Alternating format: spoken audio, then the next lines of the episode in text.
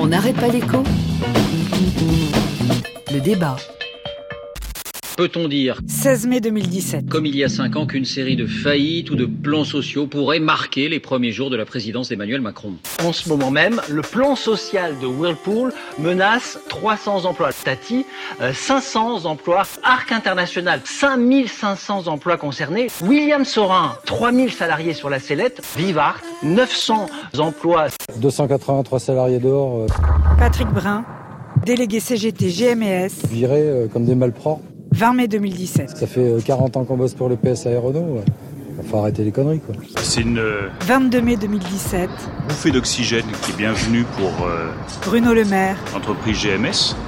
ministre de l'économie. Il fallait impérativement qu'il y ait de nouvelles commandes de la part de Peugeot et de Renault. C'était une négociation euh, pas forcément très simple. C'est bien qu'il y ait de nouvelles commandes. Je crois que tous les salariés, tous les syndicats ont parfaitement conscience qu'il y aura des efforts supplémentaires à faire, mais une étape après l'autre. Ce que je veux faire, c'est une réforme Emmanuel Macron, en profondeur du droit du travail candidat à la présidentielle, 20 avril 2017. qui va jusqu'au bout du dialogue social. Dialogue social, dialogue social, dialogue social, dialogue social.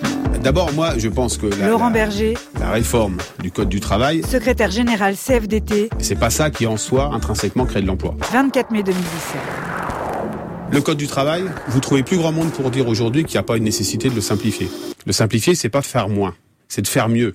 Je crois que c'est essentiel Pierre Gattaz, président du MEDEF, d'aller vite sur ce gros problème français. 23 mai 2017. Euh, il faut déverrouiller ce marché du travail. On peut aller très vite. hein. Philippe Martinez, secrétaire général CGT, Le dialogue social, ça ne doit pas être une formule, ça doit être une réalité. 23 mai 2017. Vouloir se passer du temps de la négociation sur des sujets aussi importants, euh, c'est euh, dangereux, je l'ai dit au président de la République. Et c'est pas parce que les salariés sont en vacances qu'ils ne peuvent pas agir. Et en général, quand ils reviennent de vacances, ils sont en pleine forme. Bonjour messieurs, Christian Chavagneux du mensuel Alternative économique, Emmanuel Le Chypre de BFM Business. Bonjour à tous. Bonjour à tous. On vient de l'entendre, deux actualités dominantes euh, cette semaine, la série des plans sociaux qui se poursuit, les consultations sur la nouvelle loi de travail qui ont commencé, la liste euh, des plans sociaux annoncés donc pour commencer, Whirlpool, GMS, Tati, d'autres qui se profilent chez Airbus, Accor Hotel, des milliers d'emplois à la clé et toujours cette impression euh, qu'on ne peut rien y faire ou, ou pas grand-chose. Est-ce que c'est votre votre point de vue Le volontarisme affiché des pouvoirs publics cacherait en fait un, un constat d'impuissance, Christian Chavagneux Bah, déjà, il faut revenir sur, euh, évidemment, pour les salariés concernés, cette longue liste euh, impressionnante, mais lorsqu'on regarde au niveau national, au niveau français, en fait, on n'a pas un grand retour euh, d'une période de- de- d'explosion des, des plans sociaux. Pour l'instant, euh, le ministère du Travail ne nous donne que les chiffres jusqu'à fin septembre des fameux plans de sauvegarde de l'emploi. Vous savez, lorsque vous êtes obligé de licencier, vous avez aussi des obligations de reclassement. Donc, euh, les, euh, les entreprises euh, déclarent à la direction régionale de l'emploi qu'elles vont euh, mettre en œuvre un plan social. Sur euh, janvier-septembre, on est à moins 3% en 2016 par rapport à 2015. Lorsqu'on regarde les chiffres de Pôle emploi, vous l'avez signalé Mhm. tout à l'heure, Yves Decamp, euh, sur les six premiers mois, là, on a que les six premiers mois, les entrées à Pôle emploi à la suite d'un licenciement économique, c'est 7,5% de moins en 2016 qu'en 2015. Donc vous voyez, on n'est pas sur une explosion, euh, une tendance générale qui ferait que euh, euh, on aurait des licenciements qui, qui se multiplient. Pourquoi on a, on a cette solution? Pourquoi on a ce, ce, ce constat? D'abord, il y a un regain d'activité, la croissance va un peu mieux, et puis parce que bien sûr, il y a une autre façon de se débarrasser entre guillemets de, de ces salariés, c'est la rupture conventionnelle, et ça, ça explose, plus 20% l'an dernier. Donc c'est aussi le fait que les entreprises passent par d'autres euh, outils juridiques pour euh, pour essayer de, de, de, de se débarrasser de, leurs salariés. Et puis il y a enfin un dernier élément qui est que à chaque fois on est sur des considérations de marché local. Tati et GMS c'est pas du tout la même chose par exemple. GMS est un équipementier automobile, euh, son problème de monter en gamme pour répondre vraiment euh, aux besoins de Renault et PSA n'a rien à voir avec le fait que dans le secteur de l'habillement bon marché, euh, eh bien le marché s'écroule depuis plusieurs années. Le fait qu'un des principaux concurrents de Tati, on le sait peu, c'est une, une firme irlandaise qui s'appelle Primark qui est en train de lui tailler des croupières et qui est euh, en partie à l'origine de ce plan social chez Tati. Et Primark, en fait, c'est une filiale de Associated British Food, une grande entreprise britannique qui est dans, qui a 65 filiales, juste, je finis juste, qui a 65 filiales dans les paradis fiscaux et qui met en œuvre une concurrence déloyale. On a l'impression que quand on est entre nous, entre Français comme GMS, ça peut se régler quand, quand, quand ça fait appel à des capitaux étrangers. On, peut rien faire, c'est ça, Emmanuel Le Chypre? Ah, C'est vrai que l'impression qu'on donne souvent quand on parle de ces plans sociaux, c'est que ce sont un peu euh, les méchants euh, grands capitalistes euh, internationaux de mondialisés qui finalement bah, ferment des usines tout simplement parce que on va aller chercher du travail du travail moins cher ailleurs et que finalement c'est le symbole de cette désindustrialisation dont est victime la France.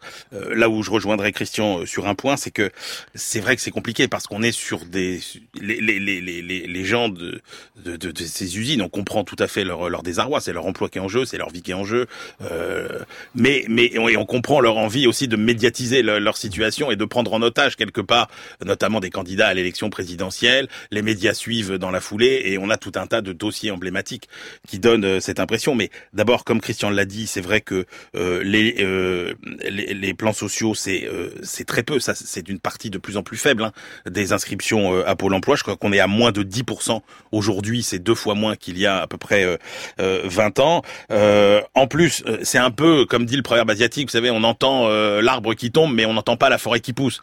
Et c'est souvent ça aussi, c'est-à-dire que pour une entreprise qui, qui ferme, pour une entreprise qui se délocalise, combien arrive en France? On a eu cette semaine, par exemple. Un emploi relocalisé pour 10 délocalisés. Hein, ce sont les chiffres. Non, par, oui, relocalisé. Mais, alors, relocalisé, mais à côté de ça, tous les emplois créés. Si vous prenez, par exemple, tous les chiffres qu'on a eus depuis euh, quelques semaines, et notamment cette semaine sur l'attractivité de la France, sur les investissements étrangers en France, parce que c'était le cas Whirlpool, hein, on a dit, mm. euh, Whirlpool s'en va en Pologne, mais combien d'entreprises étrangères viennent en France? Si vous regardez les chiffres de Business France, vous avez plus de 1000 projets hein, d'entreprises étrangères qui sont venus s'installer en France. Euh, c'est 30 000 emplois préservés ou 30 000 emplois euh, créés. Et puis enfin, pour terminer, euh, il faut de, de, de laisser croire qu'on abandonne ces entreprises, qu'on ne fait rien pour elles. Il y a des tas de structures au sein de l'État qui euh, cherchent à les aider. Vous avez par exemple le, le CIRI, qui est une, une section de, de, du, de la direction du Trésor, le Comité interministériel de restructuration industrielle, qui a été créé spécifiquement pour aider les entreprises à se euh, restructurer. Vous avez aussi euh, les commissaires du redresse, au redressement productif qui avait créé Arnaud Montebourg, qui font aussi euh, un boulot euh, assez remarquable. Vous avez depuis la crise de 2008 les médiateurs du crédit.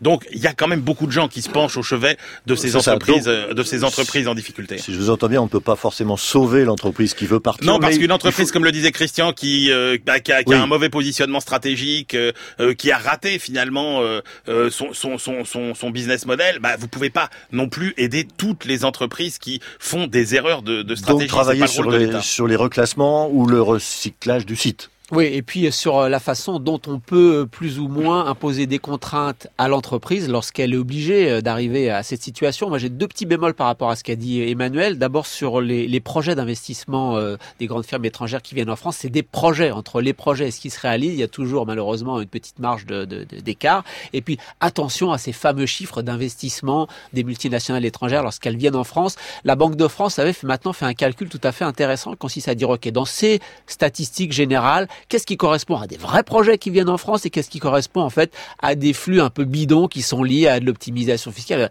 Et attention, c'est que dans euh, à chaque fois qu'une entreprise française va investir à l'étranger, quand vous regardez le stock donné par les stats euh, traditionnels et le vrai stock, c'est un quart de moins. Et lorsque vous regardez l'ensemble des multinationales du monde entier qui viennent en France, eh bien en fait le vrai stock c'est un tiers de moins. Donc on, on surévalue cette mondialisation et de fait on surévalue le poids des investisseurs étrangers en France. Moi ma crainte c'est que aujourd'hui la croissance repart un petit peu. Donc euh, ces plans sociaux, j'ai donné les stats tout à l'heure, ils sont un peu limités. Mais pour demain, la loi El Khomri et la loi Macron ont quand même mis des choses qui vont faire que dès que ça va se dégrader un peu, les entreprises ont la possibilité euh, maintenant de pouvoir licencier avec des motifs euh, jugés légitimes et largement élargis. Hein. Dans la loi El Khomri, on a la mutation technologique, la baisse du chiffre d'affaires, la baisse éventuelle du carnet de commandes pour demain. Tout ça va permettre aux entreprises de licencier plus facilement. Et puis il y a la fameuse partie de, de la loi Macron l'article 101, donc tout en bas, euh, qui nous dit bah maintenant, lorsqu'une filiale est en redressement judiciaire, la maison mère n'a plus euh, à, euh, s'engager pour essayer de, de, la sauver. Alors d'un côté, ce dont parlait le fils Hollande, l'avocat. Hollande, voilà, l'avocat de, de, des- des Tati. Alors d'un côté, on se dit, bah, il suffit qu'une entreprise qui fait des bénéfices organise le redressement ou la liquidation de sa filiale pour dire, bah voilà, je suis dégagé de toute responsabilité sociale. En même temps, il y a aussi un côté positif. Euh, c'est le côté positif, c'est que lorsqu'une filiale ne va pas bien, euh, si le groupe est obligé d'intervenir, lorsqu'une filiale ne va pas bien, ça peut plomber tout le groupe. Là, ça évite de plomber tout le groupe. Donc il y a du pour et du On contre. va en parler avec Sandrine Foulon tout à l'heure. Il y a, deux- il y a, deux- il y a, en fait, il y a deux types de débats. Alors, il y a le débat euh, que Christian est en train de euh, de mener, qui consiste à dire est-ce que euh, une plus grande capacité à licencier, en gros, est-ce qu'une plus grande flexibilité du marché du travail, c'est bon pour l'emploi ou pas? Ça, c'est un débat, et puis on va pas le trancher ce matin. On l'a déjà eu plusieurs fois. Après, au-delà de ça, euh, il y a quand même des dysfonctionnements qu'il faut euh, corriger. Effectivement, on, on, on voit le cas Whirlpool, par exemple, avec cette délocalisation en Pologne.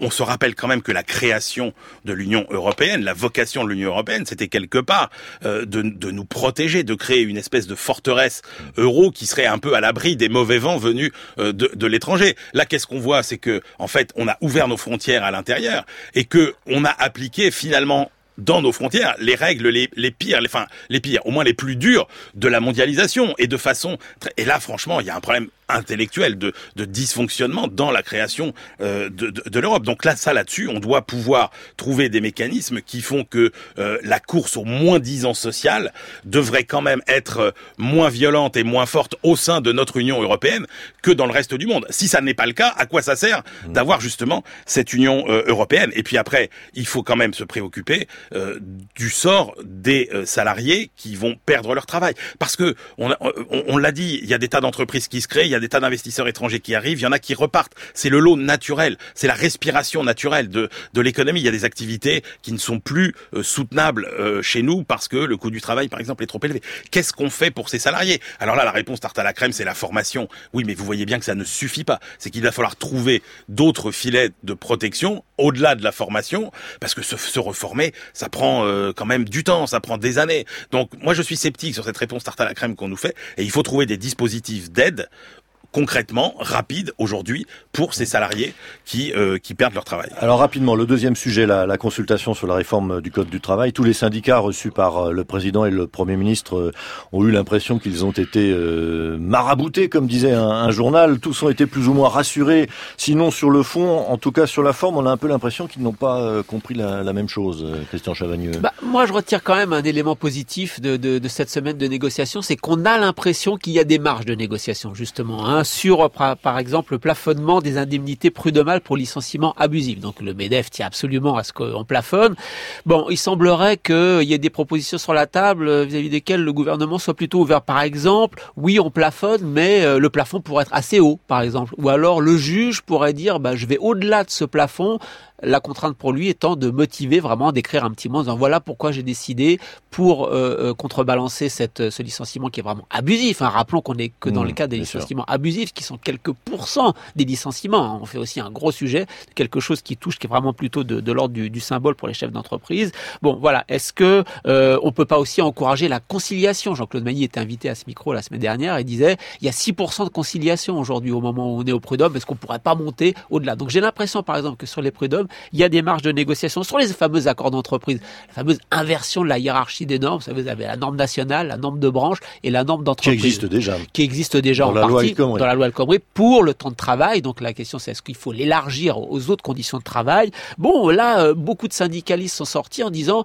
le gouvernement est pas opposé à ce que la branche continue à jouer un rôle important. Donc on voit bien que là aussi il y a, il y a des marges de, de négociation sur euh, la fusion des instances de représentation du personnel, hein, des délégués du personnel, etc., etc., qui peut être décidé euh, pour les entreprises supérieures à 300 salariés. Bon, on a l'impression que euh, il y a les moyens aussi que le fameux CHSCT qui s'occupe des conditions d'hygiène, de sécurité, de conditions de travail pourrait conserver euh, la personnalité morale. Ça veut dire quoi? Ça veut dire concrètement avoir des budgets pour aller chercher des experts extérieurs. Donc, on voit bien que Emmanuel Macron, le gouvernement, pousse vraiment sur son programme, et en même temps, moi j'ai l'impression que cette semaine, il a laissé dire que bah, il y a des marges de négociation, c'est plutôt positif. C'est votre sentiment, Emmanuel Le Chypre? Oui, parce qu'en plus, euh, on n'est pas du tout dans les mêmes euh, rapports de force qu'au moment de la loi El Khomri, hein, euh, qui avait provoqué tant de blocages. D'abord parce que le gouvernement est dans une position beaucoup plus forte que euh, en 2007. 2016. Hein. Euh, euh, les propositions d'Emmanuel Macron, elles sont dans son programme. Il vient d'être élu, ce qui n'était pas le cas euh, de la loi El Khomri, qui n'était pas dans le programme de François Hollande et il n'y avait pas de,